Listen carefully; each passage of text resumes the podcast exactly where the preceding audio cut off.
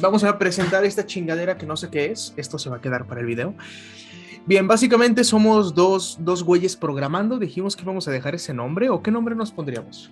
Eh, dos güeyes programando, al final de cuentas, pues en algún punto vamos a poner una, una captura de nosotros. Sí, sí, de eso yo me encargo. De hecho, ya, ya tengo la. Ah, ya te grabaste programando. Sí. del último proyecto que hice, el que hice ayer, creo, me estuve grabando, entonces pues ahí son como dos, tres horitas de video, perfectamente alcanza. Ah, bien, entonces sí porque yo no quería que mi cliente luego me, me, me le hiciera de todo por decir, no, no manches, ¿por qué subiste ese, ese, proyecto? Era privado y no quería que la gente supiera que te trasquilaste el contenido de otra página. Y ah, no, no, no. Mamadas, mamadas. No es como si alguien nos fuera a ver, pero bueno, vamos hay a... Que asumir que hay, hay, que asumir que tenemos audiencia, ¿ok? Muy bien. Hola, querida audiencia invisible que no existe. Empecemos entonces. Bueno, nosotros somos dos güeyes que nos medio dedicamos a la programación. En, esta, en este intento de podcast vamos a hacer una sección que vamos a llamar anécdotas con clientes pendejos, en donde, pues como dice su nombre, nos vamos a quejar de, de problemas que hemos tenido con los clientes para presentarnos un poco, cuéntanos un poquito de ti. Primero, ¿con qué nombre quieres que te llame? ¿Tu nombre de programador o tu nombre real? Pues puedes dirigirte a mí como Niels, es el que utilizo como desarrollador, sí. Muy bien, Niels. Uh, platícanos de ti, ¿tú qué pedo contigo? ¿Qué eres? ¿Quién eres? Mira, todo, todo empezó un día en que necesitaba dinero y necesitaba dinero rápido. Entonces ¿Te prostituiste no, pues, o qué? ¿Cómo, cómo? No, nada, nada, sí. Ah, está bueno, pues. Entonces un día dije, no, pues déjame meto el mundo del desarrollo, del desarrollo web, al final de cuentas que le sé, ¿no? Y dije, ah, pues déjame meto a Fiverr. Y pues ya ahí fue cuando tú me metiste en todo este rollo. Me, comprometí mi salud mental con ello. O sea, yo me volví tu padrote, ¿o cómo estuvo el desmadre? No, no, solo fuiste como ese amigo que te dice que quieres drogas y terminas, y terminas involucrado en todo el viaje sí, sí, sí, adicto, ¿no? Algo así, pero con Fiverr. Ahora, nada más para poner un poco en contexto para quien no ubique, ¿qué es Fiverr? Bueno, es una plataforma de freelancer, no la estamos promocionando, no nos paga, bueno, fuera. Y pues aquí muchas personas ofrecen su servicio de todo tipo, ¿no? Programación, desarrollo, a, no sé, diseño gráfico, escritura. Y nosotros, pues como lo dice el título, somos programadores, entre comillas, y pues trabajamos como freelancers en esta, en esta plataforma. Entonces, ¿tú a qué tipo de programación te dedicas? ¿Qué programas? Pues más que nada soy desarrollador de aplicaciones de escritorio, C Sharp, ¿no? Pero también ya le he entrado a las aplicaciones web recientemente, una que otra API, nada, nada muy destacable en realidad, lo, necesario para sacar chamba. La mayoría de las veces me piden tareas y ahí le improviso para sacarlos, ¿no? Por ahí escuché que tenías un proyecto en pie acerca de Xvideos o algo así, o eras nada más un rumor. No, no, no, puros rumores, eso todavía, Ah, todavía no sale. Todavía no sale, vale, vale. Bueno, yo también me, presento, igual que mi compañero Nails, o Niles, ¿cómo se pronuncia? Niels. Niels. Sí, del alemán. Yo me presento igual que mi compañero Niels, soy programador. A diferencia de él que se dedica a aplicaciones de escritorio, yo me dedico lamentablemente al área de desarrollo de web scrapping. Básicamente hago programas que extraen datos de páginas web o que automatizan por ahí algún proceso. Por ejemplo, ah, si quieres hacer un programa que inicie sesión en Facebook y le envíe spam a todos tus amigos, les envíe un mensaje de, no sé, una página de dudosa procedencia, pues yo puedo programarte esa, esa cosa, ese programa. igual que él, estoy adentrándome en el mundo del desarrollo web y del mismo modo trabajo en la plataforma de Fiverr, Fiverr, como gustan decirle, y obviamente también me he encontrado con, con clientes pendejos, ¿vale? Con clientes que no son precisamente muy gratos de inteligencia, o tal vez nosotros somos los pendejos. Eso es lo que vamos a ir viendo ahorita, ¿no? Es un gran debate, ¿no? Y eso va a arrancar, ¿no? De, nosotros somos los pendejos por aceptarlos, o ellos los pendejos por no saber hacer las cosas. Los dos, quién sabe. Bueno, es lo que vamos a ir desarrollando ahora. Ah, ¿Quieres empezar con alguna experiencia o gustas que empiece yo? Pues mira, tú fuiste el que empezó primero y el que me metió a este mundo, así que si quieres arranca tú, ya después puedo ir encajando mis historias por ahí. Vale, vale. Bueno, voy a empezar con una de las últimas. Poniendo un poquito en contexto esto del web scrapping, es un poco complicado en el sentido de que lo que yo hago pues depende completamente de cómo esté hecha la página web. Es tipo hacerle ingeniería inversa, una cosa así medio, medio rara, medio extraña. Entonces, muchas veces hay cosas que no se pueden hacer, no porque yo no sepa, no porque yo no, sea, no sepa cómo se hace o no sepa programar, sino simplemente porque la página no lo permite, la página no funciona de ese modo. Y de hecho, la mayoría de mis problemas de web scrapping o con clientes de esta área han sido por lo mismo, porque el cliente quiere hacer una cosa, que él no se puso a investigar, resulta que la página no lo puede hacer y pues el cliente se va sobre de mí. Por ejemplo, pasó recientemente ahorita un caso de Netflix, un cliente que me pidió un script, un proyecto, que él tenía una lista de correos electrónicos y números de teléfono que quería ver si estaban registrados en Netflix. ¿Cómo? Bueno, cuando tú pones tu número de teléfono y tu contraseña, te puede mandar dos tipos de errores. Eh, te puede decir el error que tu correo electrónico y contraseña no existen o que tu contraseña es incorrecta. Y bueno, ya para no entrar en detalles técnicos, en base a este error se, se podía saber si el usuario existe o no. No sé si el, por ahí el cliente tendría alguna movida medio ilegal o medio extraña, medio turbia. por ahí, ¿verdad? Tal vez quiera generar cuentas de Netflix falsas o no sé. Asunto del cliente. Como yo siempre te cuento, Nils, yo hago y no pregunto, ¿sí? Lo que haga el cliente con el programa es asunto de él. Mientras no sea directamente legal, no tiene exactamente. Ilegal. Exactamente, o sea, mientras yo no incurra en algo ilegal, mientras yo no me ponga a hackear Netflix o algo así, pues por mí no hay problema, ni siquiera sé hackear, pero... Lo, lo, que hagan con ello ya no, no, es nuestro propósito, o sea, ellos nos encargan y ya, que, ya que hagan lo que quieran con el programa. Sí, sí, sí, es como si a ti te pidieran un sistema de almacén, ¿vale? Y resulta que quien te lo pidió es un narco y lo quiere para almacenar drogas, pues tú no sabías eso, ¿sí? o sea, de repente, de, repente la entrada dulces de la base de datos no, no, era, no era para dulces específicamente. Exactamente, o sea, eso ya es pedo de quien lo usa a nuestro criterio, pero bueno, continuando con el tema, Netflix tenía una cosa medio rara que si así usabas mucho este programita que le hice, se saturaba, se amensaba la plataforma y no te, no te mostraba la información como debería. Entonces, pues yo le expliqué al cliente, oye, pues pasó esto, no funciona el proyecto, el cliente estaba enojado como si fuera mi culpa. Y es como, güey, yo, yo qué hago ahí, ¿Qué, ¿Qué puedo hacer? O sea, voy a la oficina de Netflix y les digo, oigan, miren, hay un error en su página, corríjalo para yo ganarme 10 dólares, porfa. Pues no, ¿verdad? Como que estaría muy ridículo. Entonces, el problema de esto fue que ah, yo acepté el trabajo sin haber checado estos detalles antes pero eso es el mayor problema del web scrapping, de mi área, que hay muchísimas cosas, muchísimas problemas que pueden ocurrir si, si tú no haces pruebas antes, pero muchas veces es imposible hacer esas pruebas sin crear primero todo el proyecto. No sé si doy a entender mi punto, pero eh, la idea es esa, que pueden salir mil y un cosas mal y no te das cuenta de ello hasta que haces el proyecto, hasta que ya lo terminas y entonces el cliente, pues en la mayoría de casos no entiende esto y piensa que la culpa es mía. Entonces le tengo que devolver su dinero, lamentablemente. Y me siento estafado porque perdí tiempo a lo imbécil. Nah, pero yo creo que no, no tiene que ver precisamente con el web scrapping. O sea, como que tú lo quieres echar mucha la culpa al web scrapping, pero mira, yo me acuerdo todavía que cuando en Rankin Fever tú, tú me regañaste porque me decías, ah, ¿por qué le hiciste la tarea al vato sin mandarle orden, no? Y era como, pues en ese momento yo decía, pues no me siento capaz Esa de, se fue una cagada. ¿no? Exacto, es que yo decía, o sea, primero dejas el intento hacer, deja el intento hacer la tarea y luego ya, si me sale, pues ya le hago el orden y le cobro por lo que hice, ¿no? Y luego Pero si entiendes que... eso es tirar tu, tu, tiempo a la basura, ¿no? Si comprendes eso. Efectivamente, sí, sí, sí. Pero, pero me remonta al mismo punto, o sea, es que cuando tú haces un trabajo, al final de cuentas, no estás del todo seguro de si vas a poder hacerlo o no, ¿no? Entonces ya es cuando agarras experiencia. Depende, pero ahorita seguimos. Es que, o sea, es cuando ya tienes tiempo y experiencia que tú dices, ah, ya, ya, yo me siento capaz de hacer esto, ¿no? O sea, yo conozco lo suficiente para hacer esto. Ya, pues ahí te lanzas, ¿no?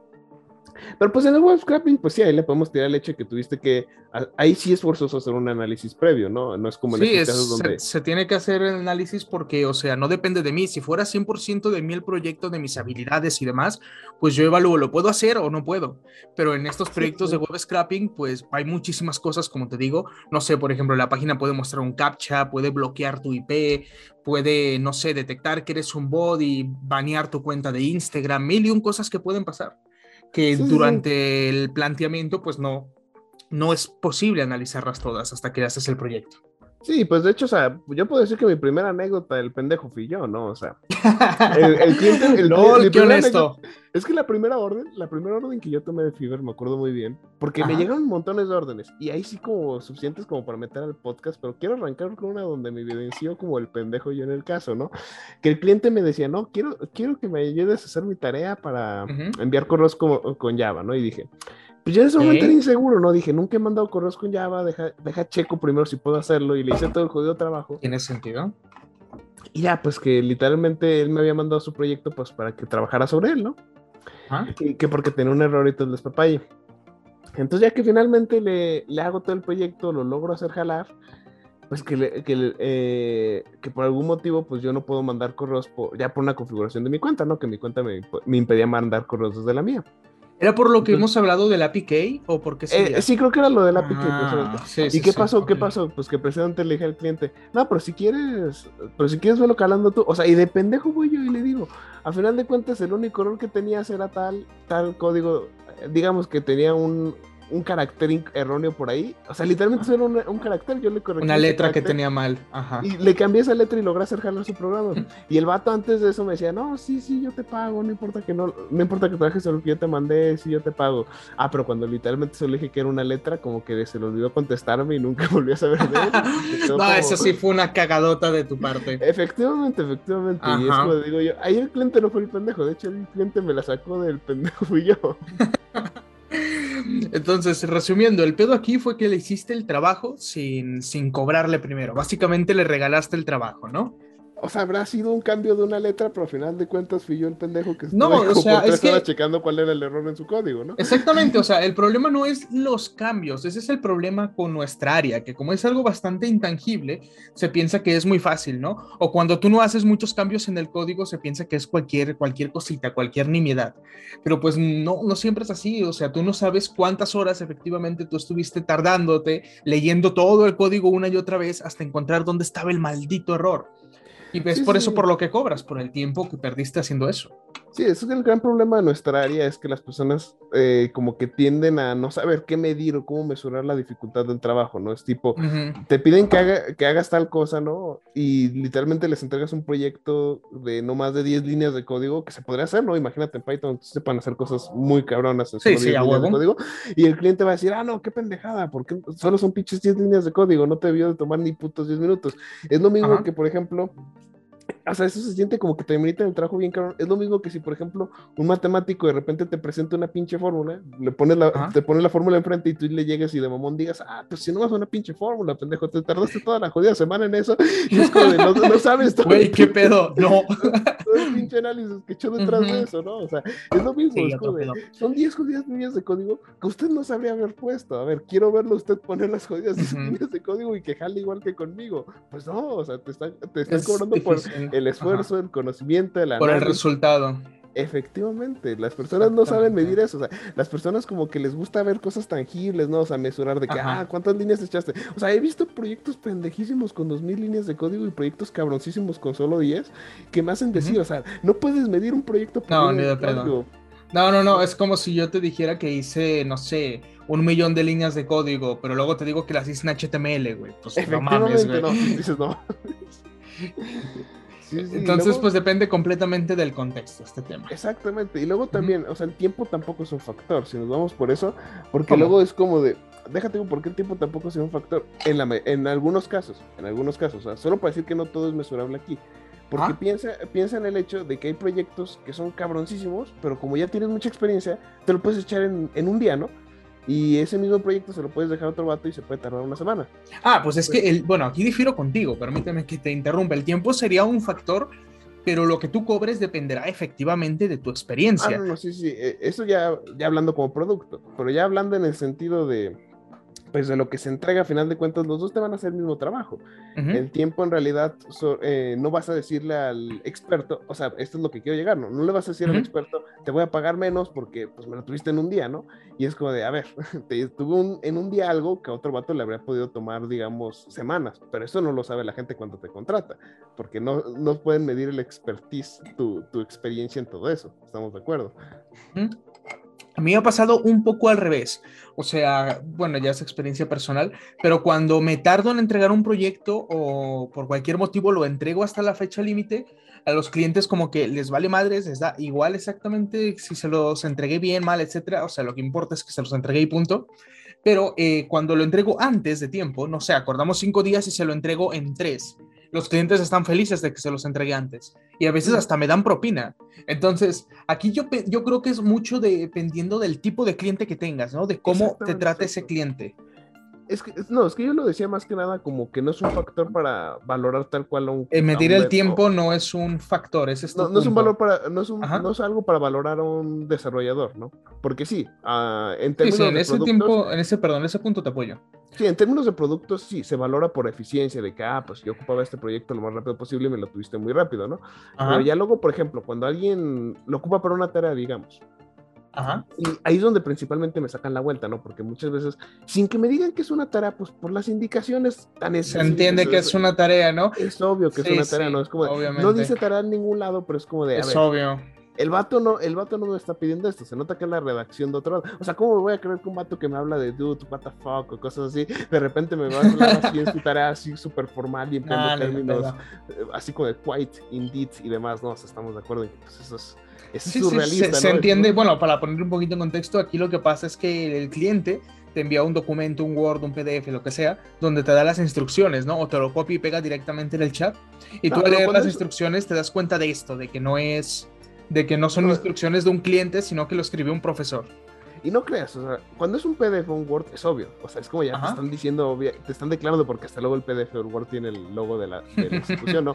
Pero luego están los vatos que como que no quieren admitir, o sea, que les da pena admitir que es una tarea y, deciden copiar y pegarlo y mandártelo como un mensaje como si fuera un cliente serio pidiéndote eso cuando es obvio que es una tarea. Pero pues ahí viene, ahí viene mi punto, ¿no? O sea, es principalmente con este tipo de clientes con los que he tenido este, este tipo de problemas, ¿no? Que es como de que te dejan una tarea, la haces y literalmente ellos desde su mente, pues te, sienten que te están pagando un montón porque es una tarea súper difícil, acá cabroncísima, que cuando la hagas, te va, que hasta le vas a tener que rogar por más tiempo y es como de yo, yo la checo y es como de pinche tarea. Y haces en cinco minutos. Exacto, o sea, se las hago en cinco minutos, se las entrego en putísimo y me dice, no, no, no, o sea, pinche trabajo mala. Voy a pagar. Exacto, o sea, te tengo que pagar menos porque me lo tuviste así en putiza, así, no te tomó nada de tiempo. Es como de, a ver, quiero verte, a ver a ti, quiero verte a ti hacerlo en menos de cinco minutos, ¿no? Obviamente no. Bueno, es que aquí. Por eso. es que aquí el problema sería que, bueno, en un ámbito empresarial, o sea, cuando entregas un producto, un proyecto de cualquier cosa, lo importante es que lo tengas rápido y que lo tengas bien, o sea, que funcione y que lo tengas lo antes posible. Pero en tu caso, cuando te contrata un estudiante, el problema es que el estudiante ya conoce, entre comillas, un poco más del proyecto y tiene como un valor extra por el hecho de que él ya gastó tiempo, ya gastó energía intentando resolverlo. O al menos esa es la, idea, que al menos ya lo intentó. Entonces, este valor extra le hace sentir de cierto modo como ofendido, a mi parecer, por el hecho de que él gastó, no sé, 10, 20 horas en el proyecto y no lo pudo hacer, luego llega un cabrón que se lo hace en 5 minutos. lo hace sentir pendejo, se podría decir de cierto modo. Entonces... ¿Ah? Prosigue, prosigue, prosigue. Ah, bueno, entonces solo te comentaba que a lo mejor una estrategia para esto sería simplemente cuando sean estudiantes extender los plazos de entrega. Sí, hacerte derrogar lo más posible para que, no sé, si el proyecto se entrega dentro de 24 horas, tú se lo entregues cuando se cumplan 22 o algo por el estilo, para que crea que te esforzaste mucho y así no te la haga de pedo.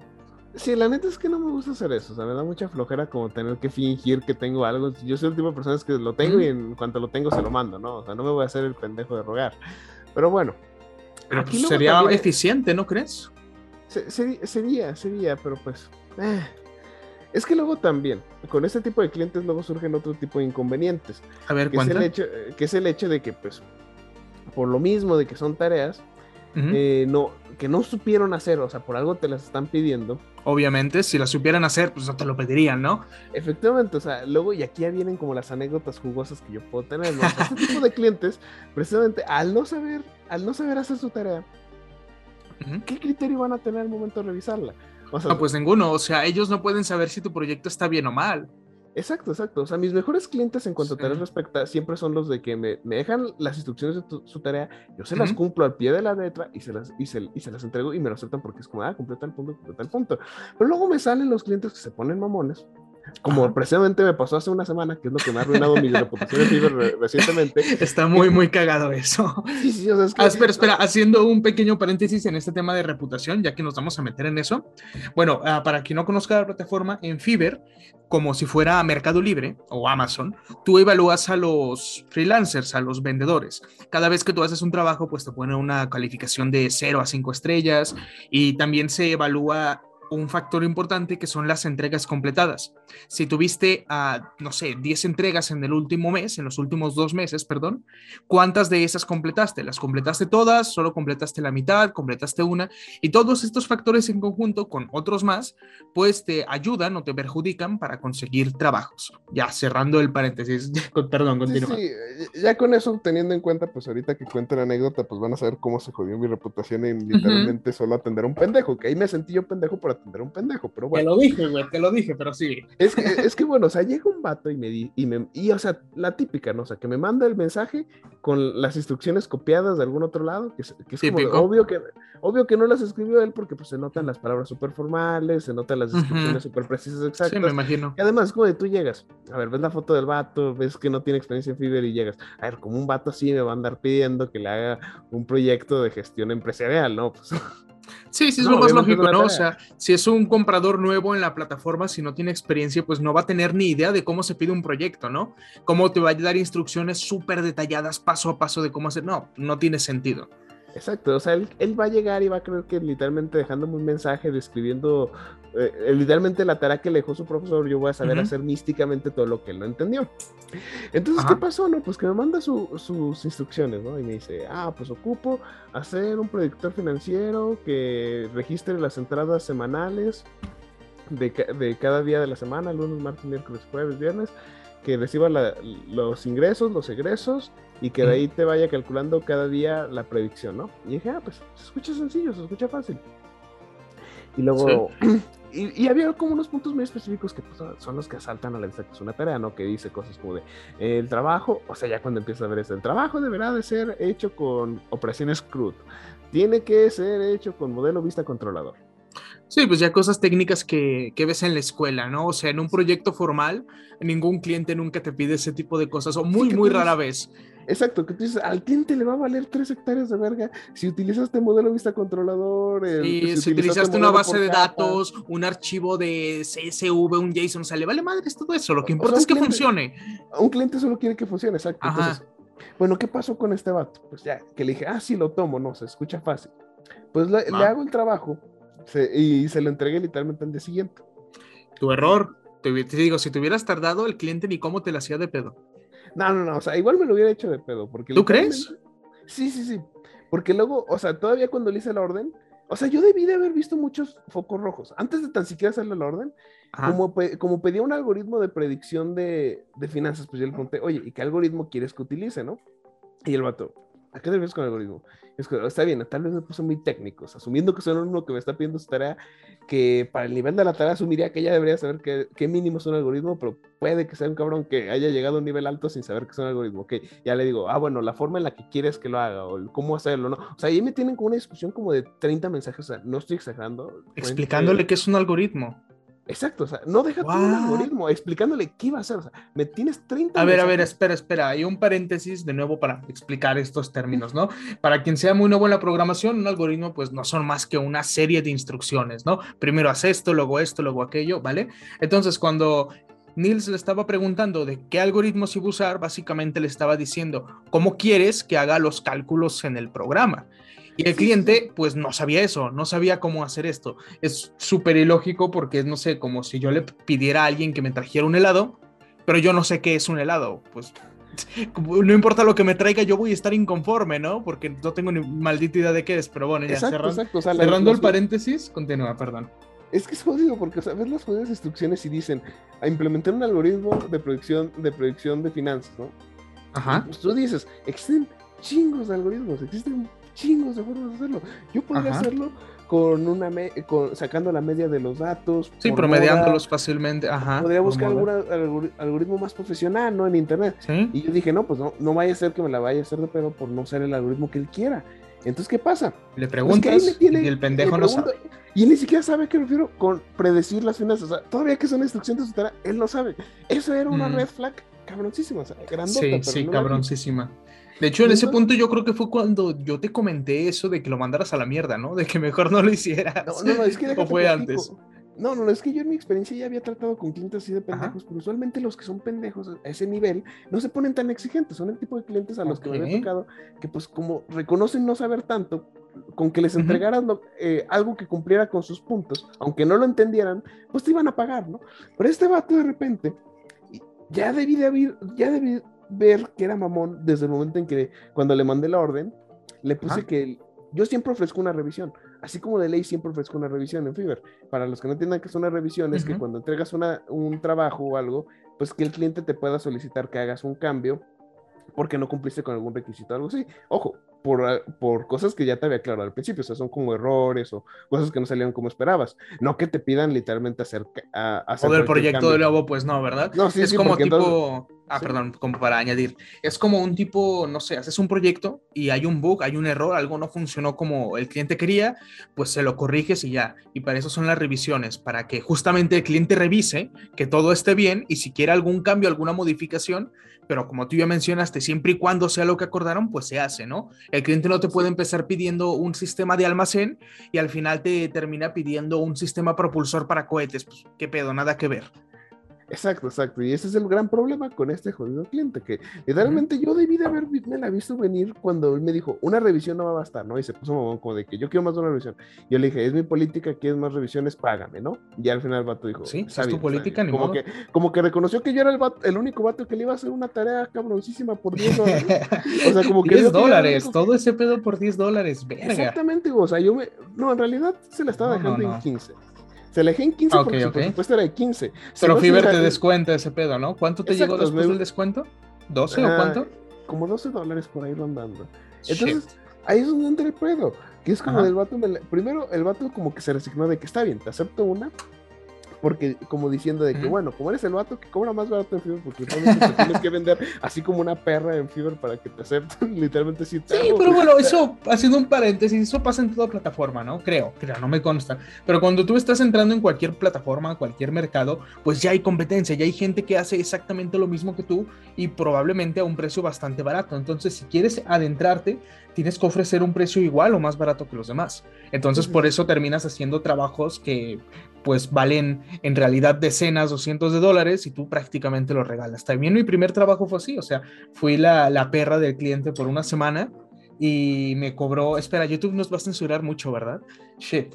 No necesariamente, no necesariamente. Estamos empleando términos que no, no, no son tan vulgares hasta dentro de lo que cabe. No hemos sido uh, con, nadie, con nadie. Tal vez sí nos censure, pero bueno, ya, ya lo checaré. Ya lo checaré. Podemos, usar, podemos emplear cualquier esquema de edición o algo así para, para evitarnos cualquier conflicto. Qué flojera, pero bueno, uh, o nos censura YouTube o nos censuramos nosotros solos. Pero bueno, um, decía, o sea, mi primer trabajo igual, o sea, fue una mierda, fue a, hacer, fui prácticamente la, como dije, la perra del cliente por una semana haciendo cambios y cambios y cambios y ajustes y el proyecto valía como 15 dólares, o sea, fui su esclavo por 15 dólares una semana. Entonces, así pasa en cualquier plataforma. Tú ahorita, como estás entre comillas empezando, pues estás en ese punto, ¿no? De dar los trabajos baratos.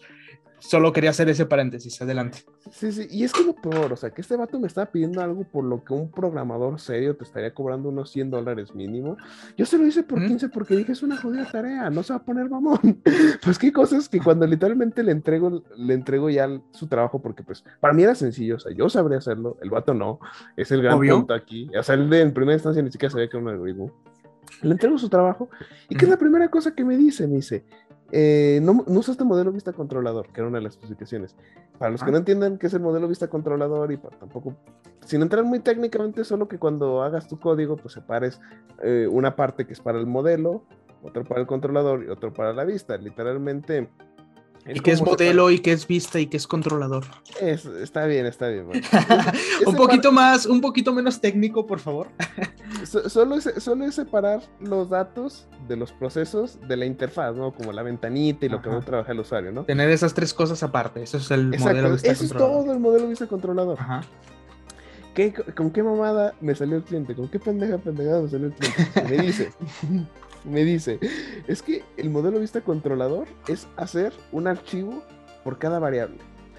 Pues yo espero, espero que quienes vean este, este, podcast sepan que es una variable, pero pues yo no, pues simplemente les explico que son como los datos con los que trabajas dentro de la aplicación, tipo los ingresos y los egresos en este ejemplo, ¿no? Sí, pues los datos que de la aplicación, ¿no? ¿Y qué datos tenías en ese momento? ¿Te eh, acuerdas vagamente? En ese tiempo era pues el ingreso, el egreso, la predicción del ingreso y la predicción del egreso pues del día siguiente. Cuatro datos, ¿no? Exacto, cuatro datos. ¿Qué era lo que quería el vato que hiciera? Literalmente decía, el modelo vista controlador es que me hagas un archivo de, un archivo de procesos para, la, para esta variable, otro para esta variable. O sea, literalmente quería que hiciera un archivo por cada variable, lo cual nos iba a resultar como yéndonos por esta lógica con dos archivos para un proyecto y el vato insistiendo que es un modelo vista controlador. No, no, no, súper absurdo. O, sea, él ni siquiera sabía que era un modelo vista controlador. Ya, hasta que llegado a un punto le, le, tuve que casi que explicar, le tuve que mandar fuentes de que esto es un modelo vista controlador y ya el vato al final dijo, ah, ok, está bien, no es modelo vista controlador. Pero igual házmelo así como te estoy diciendo. Y es como yo le dije literalmente, oye, pero eso sería. Yo le dije, oye, eso sería literalmente hacértelo desde cero. Sí, sí, sí. Y yo sé, me contestó con un sí. Y también quiero que hagas esto. Y es como de, o sea, literalmente en lugar de, pensar de que le dije, oye, ¿quieres que lo haga de cero? Decir, ah, perdón, o, oye, ¿eso qué implicaciones tiene? O no sería mucho problema. No, me dice, sí, también haz esto. Y es que no mames, cabrón. Literalmente después de eso, también me, o sea, tú dijeras una corrección de, del de la primera parte, ¿no? De lo que me había dicho. No, no, no, o sea, al cabrón todavía se le ocurre con sus huevos decirme no, es que ahora quiero que implementes un calendario para que puedas escoger cualquier día del mes. O sea, algo que ni de broma habían hablado desde el principio, ¿no? algo que se lo sacó de los huevos y ya. Exacto, ponle tú que un calendario no es la cosa más difícil del mundo, pero es algo que tienes que tener muy en consideración pues, para toda la interfaz, ¿no? O sea, que te digan que es un calendario. Eh, es completamente diferente a que al principio me digas que es con una tabla. Es como de, a ver, pues decídete, ¿no? Pues entonces, ¿tú qué crees que haya pasado aquí de trasfondo? O sea, ¿por qué el cliente te pidió esto? ¿Crees que haya checado con un profesor, un compañero y le dijeran, güey, estás mal, te faltó tal parte? ¿O qué crees que haya pasado? Que, sí que seguro que pasó eso, porque literalmente, pues, no, se me, se me hace como muy curioso, muy coincidente que sí, la primera revisión de, de lo del modelo vista controlador, de que de que no era el modelo vista controlador, me lo hiciera así al instante que le, hice, le hice el trabajo, lo checó y dijo, ay, no es modelo vista controlador. Al instante me lo hizo, ¿no? Pero o sea, le entregas el trabajo y inmediatamente él te dice, güey, hazme cambios aquí porque la cagaste. Pero es lo que hablamos antes, ¿no? De que no es de que la cagaras, es que el cliente está menso, no sabía cómo funcionaba. Que no sabe qué, chinga, que no sabe qué chingados es un modelo vista controlador. Entonces me hace muy curioso que después, o sea, curiosamente, en un lapso de cinco horas, me responda y el mismo mensaje que se me hizo bien ojete de sí, o sea, después de que le dije, oye, eso me va a tomar hacerlo desde cero, se esperó cinco horas, me contestó con un sí, también quiero que hagas este otro cambio. No, no crees que como que si hubiera querido hacer ese, que hubiera, hubiera estado consciente de ese cambio desde el principio, me lo habría dicho al principio. No, no, no, se esperó cinco horas en las que bien pudo haberle preguntado a alguien, oye, así era la tarea y luego me imagino, o sea, me imagino la conversación literalmente de él mandando el mensaje a, un compañero de su salón, oye, así era la tarea, y luego, no, estás bien pendejo, que no te acuerdas que el profe pidió que pusieras un calendario, y demás, y, de, y el vato así como de que, ah, en lugar de pensar, qué mal pedo que no le dije al, al, desarrollador, pensó en su mente de que, ah, déjale, le, utilizo mi revisión para reclamarle al pendejo para que me haga la chingadera como yo la quiero. Y pues, muy, muy Eso te pidió una revisión de algo que no habían acordado. Exacto, exacto. Entonces, que de mamón le conteste su revisión literalmente mandándole casi que el mismo archivo y poniéndole en el mensaje. Eh, las revisiones son para correcciones de, cosas que se aclararon al principio. Lo que tú me estás pidiendo son cambios extras adicionales a lo que es un extra. Te voy a cobrar lo, correspondiente si quieres que los haga. Si no, pues. Sí, lo normal. Entonces, ¿qué pasa? De que pues, el vato se ve en perra y decide cancelarme la orden, que es literalmente como básicamente después de hacer todo tu trabajo, el cliente tiene el derecho a decir no te voy a pagar nada porque no me gustó lo que hiciste. Pero todavía tienen descaro de que no solo me iba a cancelar, que ya me lo veía venir, ¿no? Por como se estaba quejando. Sí. Tienen descaro de literalmente querer ponerme cancelación, que porque le entregué un trabajo de mala calidad y deficiente. Y yo así pues dije, no le voy a aceptar esa, esa cancelación, porque tú puedes rechazar las cancelaciones y pues seguir iniciando la disputa. Entonces la cancelé y yo le mandé luego mi propia cancelación, porque luego tú puedes rechazar también al cliente ya después de haber aceptado su orden. Le mandé mi, mi cancelación poniendo en las especificaciones. El cliente no me dijo que quería al principio, y casi que diciéndole, el trabajo es un, la calidad del trabajo es un reflejo de, lo, de, tu capacidad para pedir cosas, ¿no? O sea, el trabajo está mal porque tú estás pendejo. Básicamente, ¿mande? Sí, o sea, el trabajo está tan mal como tu capacidad para pedir cosas. Básicamente. Bueno, aquí ustedes tuvieron como un tira y afloja, ¿no? O sea, tú le entregaste el proyecto, el cliente te dijo, güey, hazme más cambios, y no era lo que acordaron. O sea, se entiende que un proyecto pues puede crecer, puede necesitar cambios, a lo mejor el cliente se equivoca, lo que sea. Pero lo razonable es que pues te paguen por ello. Al fin de cuentas es más tiempo, es más energía lo que vas a invertir y si no se acordó desde el principio, pues se paga. Si fuera diferente el caso, o sea, si desde el principio tú hubieras acordado que le vas a entregar hasta tres versiones diferentes del proyecto o algo así, pues te jodes, lo tienes que hacer. Pero eso no fue lo que hablaron, o sea, hablaron que le ibas a hacer el proyecto y ya. Nada de versiones diferentes, ni cambios desde cero, ni nada. Entonces lo correcto sería eso. ¿Querías algo diferente a lo que acordamos? Pues te cobro más, ¿no? Es como, me encantan las analogías de, la, de heladerías y de helados, como puedes ver. Por algo estoy gordo. Vas a una heladería pides un helado, no sé, de vainilla, chocolate, te dicen 20 pesos, luego tú les dices, no, no me gusta, cámbiamelo todo. Y es como, güey, bueno, tal vez te lo cambian, vale, te lo paso. Pero luego les dices, no, no, no, ahora añádeme otras dos bolas y quiero que me lo des al mismo precio, 20 pesos. Te van a mandar a chingar a tu madre, güey, qué pedo. O sea, eh, cuesta 20 pesos, pero el chiquito, güey, no el pinche mediano o grande que tú estás pidiendo, cabrón. No, no, no, deja todo eso, deja todo eso. Si nos vamos por esa analogía, es como si el cliente hubiera llegado, así bien mamón, diciendo, deme un, un helado de café. Y ya, te llegan y le da un helado de café, lo empieza a lamer y dice, ¿qué pedo, cabrón? Esto no es café, güey. Y es como de que, no, sí, eso es helado de café. No, no, no, el café sabe como el Hershey's. No, eso es chocolate, mamón. No, pues dame eso, cabrón. Yo no quería eso. y entonces, te que le des otro café porque el cabrón no sabía que el, sabor que él quería era chocolate y, en sí, completamente. pidiendo café porque no sabía lo que quería. Exactamente, por imbécil. Bueno, y después de este pedo, ustedes estuvieron en un tira y afloja con las cancelaciones, ¿no? Como ya mencionaste, o sea, en Fiverr, si alguna de las dos partes está inconforme, tú, el cliente, se cancela el proyecto, tú como vendedor pierdes el dinero y el cliente lo recupera. La ventaja de la cancelación es que no te puede dejar una mala reseña al cliente. O sea, el cliente no te puede poner en una review de una estrella, o oh, el vendedor es una mierda, bla, bla, bla. Pues te ahorras eso. La desventaja es que sí te afecta una de tus métricas, que son lo, lo que mencioné antes, órdenes completadas. Entonces, ustedes estuvieron haciendo ahí un tira y afloja, ¿no? O sea, el cliente quería que le los dos querían cancelar pero el cliente te estaba diciendo que quería cancelar porque tu trabajo estaba mal y tú diciéndole, no, te voy a cancelar, pero porque estás pendejo. Y así estuvieron un rato tira y afloja y al final, ¿cómo Hasta que finalmente él aceptó que literalmente el que estaba perdiendo más él era por su dinero porque a mí solo me costó tiempo. Que pasa, al final de cuentas es un recurso valioso, pero no le iba a dar su, no le iba a dar su dinero hasta que admitiera que fue porque el cabrón no sabía pedir lo que quería pedir. Así que pues, me habré ido como un orgulloso pendejo, como un niño chiquito que hizo hinche, pero al final de cuentas no, me, no, me fui, no me fui con una cancelación por baja de calidad, me fui con una cancelación porque el cliente finalmente aceptó que lo que me pidió no era lo que realmente, no correspondía con realmente lo que acordamos al principio. Hmm.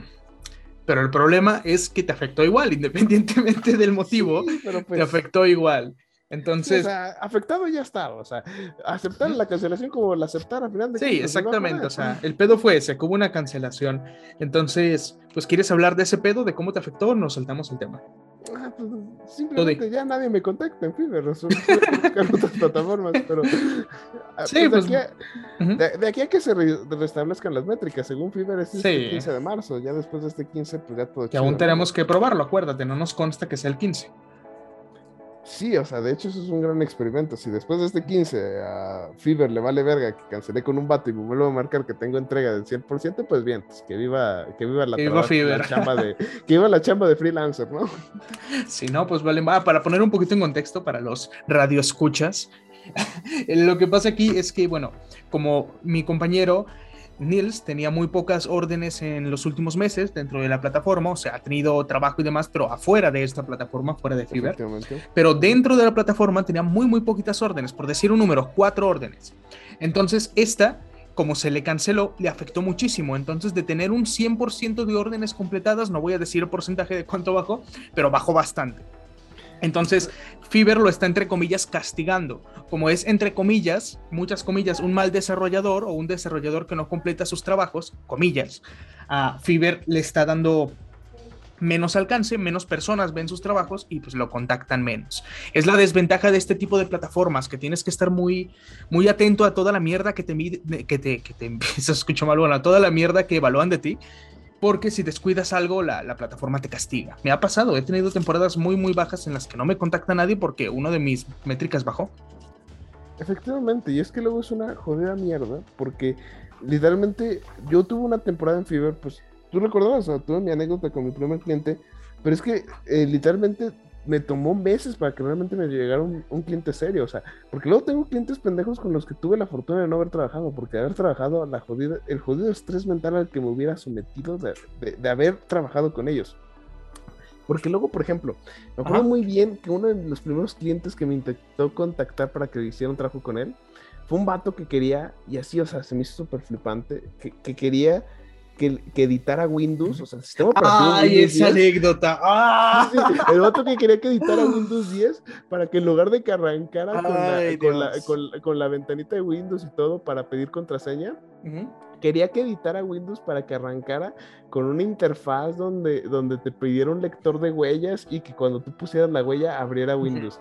Y, yo así como de, ¿cómo le explico, señor? O sea, primero que lo que me está pidiendo no solo es cabroncísimamente difícil, sino que es además ilegal porque, pues, para los que no estén muy entrados en el tema, pues, que sepan que existe algo que es código abierto y código, y código cerrado. Ah, el código cerrado es código con derecho que pues no puedes modificar. Windows naturalmente es algo que se vende, es un producto por el que pagas, que, que otros cabrones luego lo piratean y lo estén usando libremente es otro pedo, pero eso es ilegal a final de cuentas.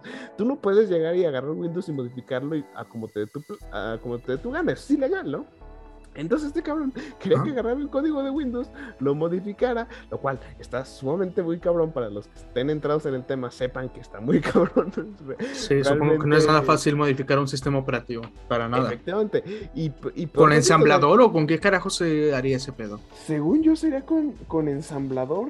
Bueno, pues es que según yo sería, o sea, es que el pedo, el mayor pedo sería que sería modificarlo desde el, desde el núcleo del procesador, güey, para que las validaciones, porque recuerda que todo arranca con el procesador. La vida, nos estamos poniendo muy técnicos. Sí, sí, dejemos el, tema de lado. O sea, el punto es que el cliente te estaba pidiendo que eh, cuando inicia sesión, en lugar de pedirte usuario y contraseña, te pidiera huella dactilar. Entonces, de inicio, el güey, el tipo este, necesitaría tener un sensor de huella en su computadora o un gadget o lo que sea que te lea la huella dactilar. De inicio. Segundo, pues tú no te especializas en eso. O sea, incluso si tuviera ese artefacto, ese artículo, ese gadget, pues tú no eres quien lo construyó, tú no podrías conectarlo con Windows, eso lo hacen los fabricantes. Y tercero, básicamente lo que te estaba pidiendo era modificar el sistema, o sea, modificar Windows, lo cual es difícil y es ilegal. Entonces, estaba súper loco ese cliente y sí, me acuerdo que me, me cagó, tanto de risa como de enojo. ¿Sabes, ¿Sabes qué es lo peor? ¿Sabes qué es lo peor? Que me contactó porque mi aviso decía, es que mi aviso decía que era un programador de Windows Forms. Para los que no sepan qué es Windows Forms, es literalmente hacer ventanitas de Windows, o sea, hacer Un programa con ventanitas, ¿no? Ventanas de un, programa de escritorio de Windows cualquiera. Pero como el vato llegó y vio Windows en mi anuncio, dijo, ah, pues este vato le sabe modificar a Windows. No, de seguro le sabe, de seguro le sabe editar Windows. Ay, Dios. Sí, sí, Entonces, ¿cuál? Bueno, concluyendo este caso, ¿cuál fue el problema aquí? O sea, ¿tú tuviste la culpa o fue el cliente? El cliente, ¿no? Completamente, por no, por no saber lo que quería. ¿O qué, qué evaluarías? ¿Qué enseñanzas sacarías de aquí? Yo, yo diría que tuvo una de mis mayores enseñanzas porque primero me enseñó a decir no, porque antes como que me da pena decirle a un cliente no, porque era... Ah, eso es súper importante, sí, sí, sí, porque el, vato, el vato estaba así como en disposición de darme su dinero porque le hiciera su pendejada. A final de cuentas, pendejada, pero al final de cuentas me iba a pagar, ¿no? Y me daba cuenta, ¿no? Pero ya después un rato como que me enseñó a decir no, o sea, de que, oiga, no, pues siempre...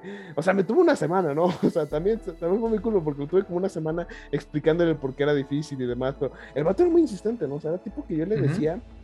Y el vato decía, no, pero seguro tú sabes sacar algo, de seguro tú, tú, lo disfrutaste. No, y luego todavía cuando finalmente dije, no, es que no, no sabría hacerlo, tendrá que buscar otra. ¿Puedes investigar o qué te dijo? No, no, no, me dijo, no, muy amable de que, ah, muchas gracias por tu tiempo. Y yo de, ok.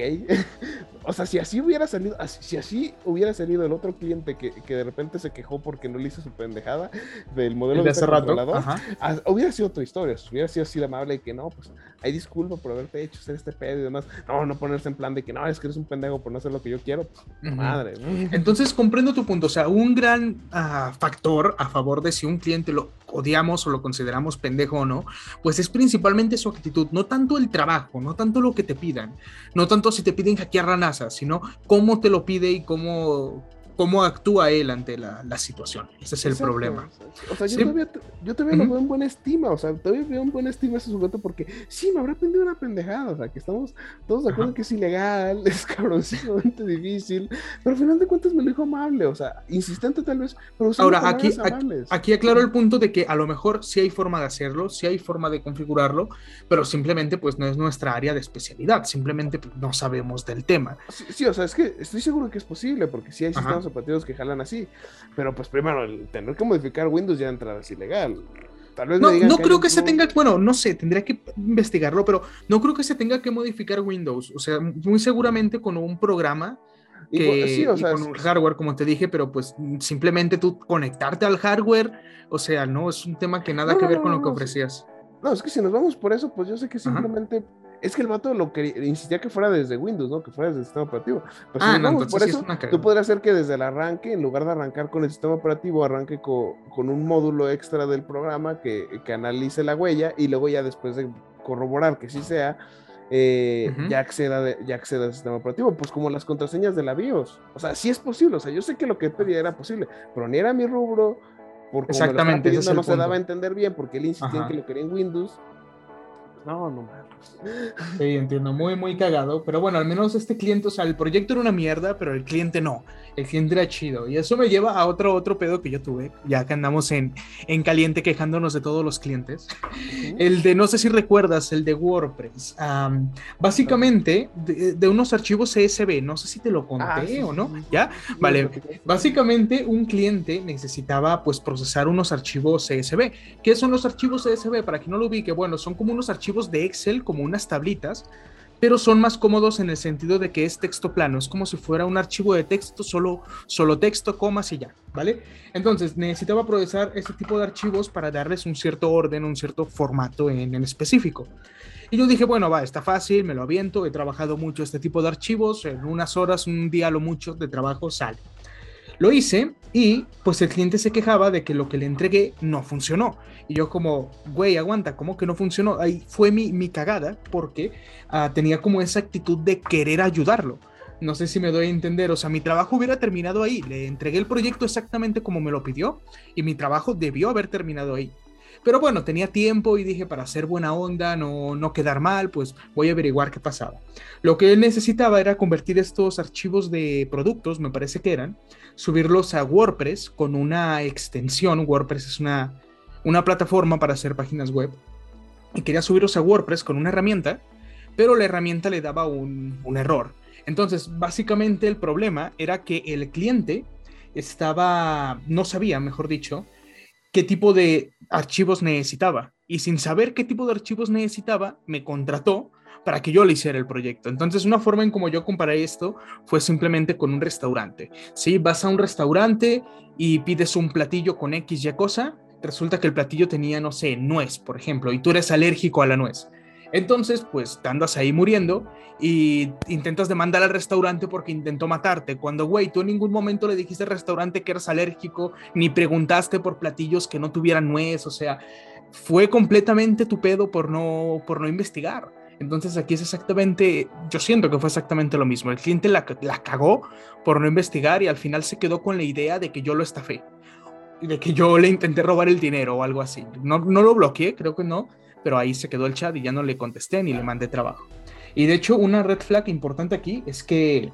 Ah, si me quieres interrumpir, por cierto, tú adelante, ¿eh? cuando ah, veas. No, no, no, tú prosigue, tú prosigue. Bueno, una red flag aquí es que el tipo me empezó.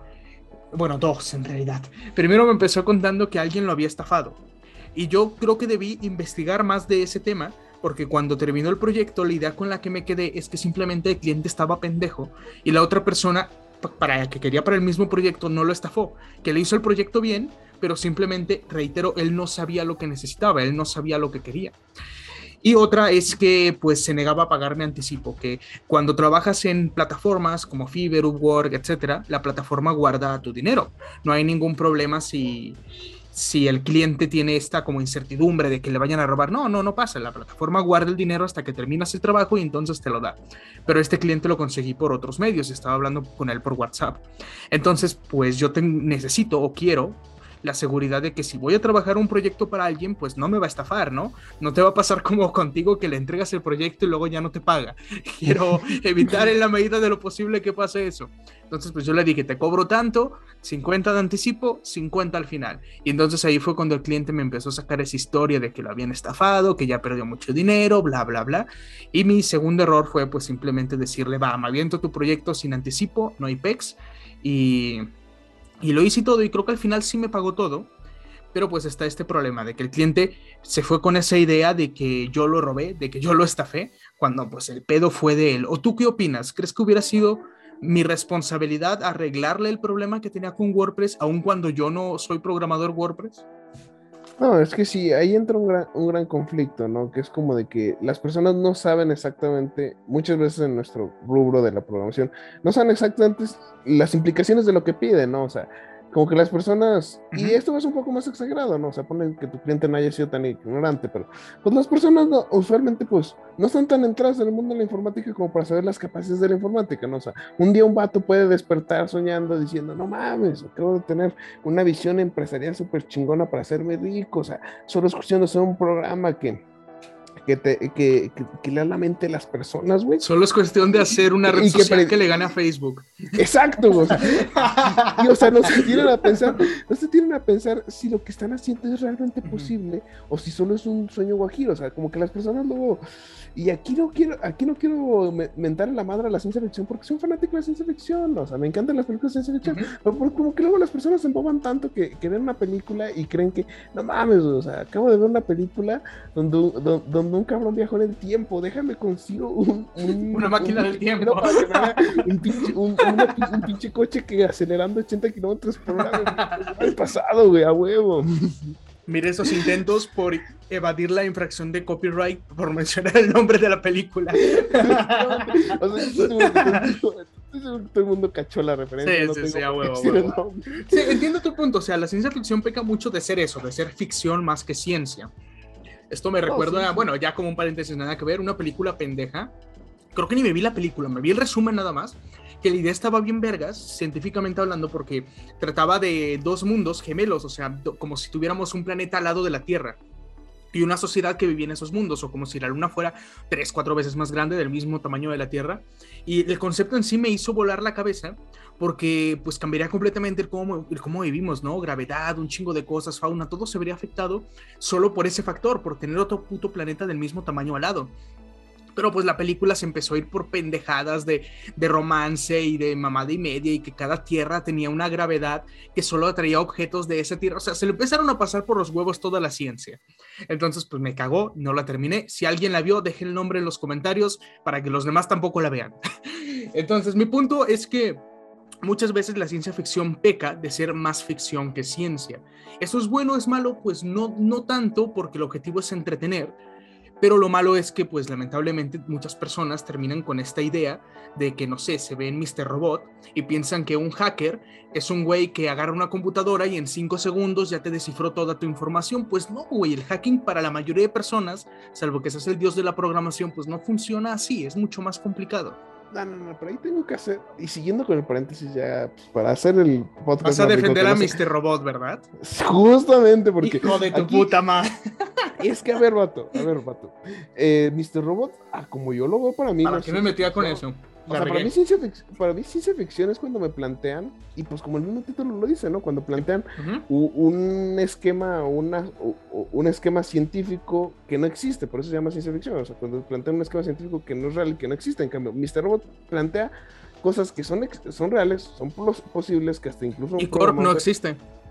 Ah, ah, ah, porque. Te jodí. No, no, no, por eso, por eso voy, eso voy. Eso es porque eso es lo que entra en el campo de la ficción pero no es ciencia. O sea, es, Mr. Robot es ficción, a final de cuentas, porque es una historia ficticia. Es como una historia de. Bueno, es que es, raro Mr. Robot en ese sentido, hablando de géneros. O sea, es como una historia de ficción y tiene todo este tema de ciencia informática, pero a la vez se aborda en el presente. O sea, no es una historia futurista, sino que es una especie de historia de un mundo alterno donde existe todo este desmadre de Corp y demás. Exacto, Entonces, es rara. Tal vez ahí yo pequé de, de meterlo en la misma caja que la ciencia ficción convencional pero pues mi punto es que por este tipo de contenido la gente termina teniendo ideas equivocadas de lo que es la, informática, el hacking, la programación. Pero, es que, por eso es que quiero defender a Mr. Robot. Siento yo que hasta incluso Mr. Robot contribuye más, contribuye más a, entender el hacking que otras películas. Por, ejemplo, o sea, ah, hace poquito sacó Netflix una película en la que todo el mundo se cagó, que era española, la neta, ni me acuerdo el nombre. No, no, no meritaba guardar un slot en mi, en mi campo de memoria para recordar el nombre de esa película. ¿De qué era? Pero era de romance, güey, de, esas ah. tóxicas donde de, esas tóxicas donde una chica se enamora de un cabrón que literalmente es una red flag segura que tú dices te acosa y todo el pedo. Pero bueno, fuera de eso, fuera de eso. Eh, yo, yo no vi la jodida película, ¿no? Vi una de esos, vi uno de esos videos donde un vato se sacrifica por la humanidad y se pone a ver la película y te la resume con escenas jocosonas, ¿no? Y pues en una escena, o sea, literalmente te muestra que este vato, que pues ya, ya establecimos que es un tóxico acosador, pues literalmente se mete un programa que se llama hacking o algo así que así súper cagado con fondo rojo y un vato con capucha de fondo en la imagen y que pone el nombre de la cuenta y le da enter y le regresa la, la joya contraseña. ¿Estamos de acuerdo? ¿Estamos de acuerdo? ¿no? O sea, y mínimo en Mr. Robot, tú sí ves el proceso real, ¿no? O sea, tú ves a, a Elliot haciendo un ataque de DOS que le entrada, o sea, muchas de las personas que hacen un jodido, un jodido eh, show sí, de, sí, tienes un hacking, ni siquiera saben que es un jodido de DOS. Y aquí en cambio te lo muestran, hasta con los comandos de Linux y todo el Claro, cometiendo ciertas partes del proceso, como el mismo Breaking Bad que decía que mostramos una parte, si mostramos el proceso real, pero editamos unas escenas para que no se mm. vea como hacer metanfetamina, no, lo mismo, o sea, con Mr. Robot. Te muestran las escenas reales, pero no te muestran todo el contexto. Todo el proceso de cómo se hackea, pues no, ¿verdad? O sea, solapan una parte con, con un enfoque a la cara de Elliot mientras se vería lo que realmente se está haciendo el proceso chido y luego ya tú nomás te quedas con una secuencia de Elliot escribiendo así cosas que se ven jocosonas, chidas, pero en realidad son reales. O sea, que si tú ves... entiendo, entiendo tu punto. Realmente, él sí entra a una terminal, él sí accede al, a las direcciones IP, sí, sí va, haciendo, va buscando las vulnerabilidades en los protocolos, que ya de entrada, o sea, son, ya está abordando conceptos informáticos que ya si nos vamos a, a otros programas, no toman... Ni, de pedo, no, no, no, ni de pedo. Es como cuando en las películas de acción se ponen a hackear algo y mágicamente sacan una computadora y listo, ya, ya lo hackearon. Presionando dos, tres teclas ya hackearon la NASA, güey. Pues no, no mames. Exacto, exacto. O sea, y es que yo digo, Mr. Robot está bien. No, eh, este Elliot es un personaje pues irreal, ¿no? Surrealista, que no vamos a ver en la vida real, realmente. Obviamente. Pero, pero, mínimo los procesos, las cosas que hace Elliot, sí son reales. Es como, por ejemplo, cuando, tú ves, cuando tú ves una película de James Bond. O sea, es real que si tú disparas una pistola, pues va a jalar así como la ves en James Bond, ¿no?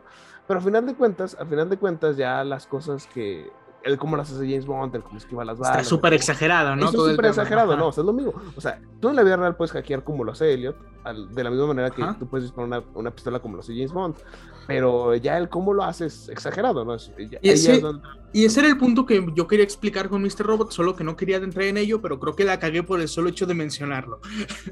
no consideré que te ibas a poner a la defensiva, pero va, o sea, te doy completamente la razón en esto. O sea, Mr. Robot definitivamente es una serie muy, muy fiel a cómo funciona todo esto, en comparación a todas las demás. La única diferencia que diría yo, o el punto crucial, reside en los tiempos. O sea, Elliot es una chingonería en cuanto se refiere a hacking y en un ratito te hackea cualquier cosa, dar una computadora y el güey va a hacer lo que sea. Un hacker del mundo real no llega a ese nivel. Mira, aquí podríamos sentarnos todo un podcast de esto y de hecho sí quiero ahorrarme mis minutitos hablando de Mr. Robot porque me emociona Mr. Robot y quiero pensar que si tenemos una audiencia, aunque sea ficticia, me siento Mr. Robot, ¿sabes? O sea, Mr. Robot toda la serie se la pasa hablando en una audiencia supuesta que en este realidad somos nosotros sin saber que realmente es una audiencia. Yo, yo, le voy a, yo, le voy a hacer una felación a Mr. Robot. Sí, sí, dejémoslo para otro podcast, ¿vale? Dejémoslo mejor para otro y cerremos el tema aquí. Creo que la palabra felación es algo que sí podrías... Sí, te, te vas... Sí, YouTube nos va... pues ya estamos en eso, YouTube nos va a violar, así Mínimo en YouTube Kids no sale, ¿eh? ¿Mandé? Mínimo YouTube Kids no cala, ¿eh? Ya, este güey. De ahí ya está vetado. Chales. Desde la primera palabra, viejo. Bueno, uh, concluyendo el tema, solamente para cerrarlo, o sea, lo que yo quería expresar es eso, que tal vez Mr. Robot no es el caso, pero que en mucho de la ciencia ficción contribuye a que la población, apoyando tu punto, tenga desconocimiento de toda nuestra área de informática, de programación, y eso hace que te terminen pidiendo cosas que pues simplemente o son irreales o por el contrario, que sí se pueden hacer, pero quieren que se los hagas por 5 o 10 dólares, creyendo que se hace en una hora, un día, un ratito. Exacto, exacto. Y luego como que me desvío mucho fiction. O sea, yo planteé el tema de la ficción y nos terminamos hablando de Mr. Robot, ¿no? Pero en realidad yo. cagada, completamente. No lo debí sacar. yo, quería, yo quería abordar esto de la ficción porque luego uno de los clientes pendejos que neta me hicieron enojar más, ya retomando el punto central del podcast, fue uno, y creo que sí te acordarás, ¿no? Uno que llegó y antes de, preguntarme cualquier cosa o decirme qué quería hacer, llegó y me dijo, hola, ¿me podrías mandar alguno de tus trabajos para, para, evaluarte como desarrollador? Ay, aguanta, aguanta, mira, ah, espera, que esto se va a poner intenso. Vamos a hacer una pausa aquí, si, si te parece bien, unos cinco minutitos y regresamos para ir al baño, agua, lo que sea que ocupemos, ¿va? Entonces, que esto ya se va a poner intenso. Sí, creo que ya sabes de quién voy a hablar. Sí, sí, sí, efectivamente. Entonces, cinco minutos y vuelvo, ¿vale? ¿Qué hora es ahora? A 9.10, 9.15 continuamos, ¿va? Entonces me muteo y ahí pones música de elevador de fondo si quieres en la edición. Sí, o lo quito directamente, que esté más chido. Ya, bye. Bye.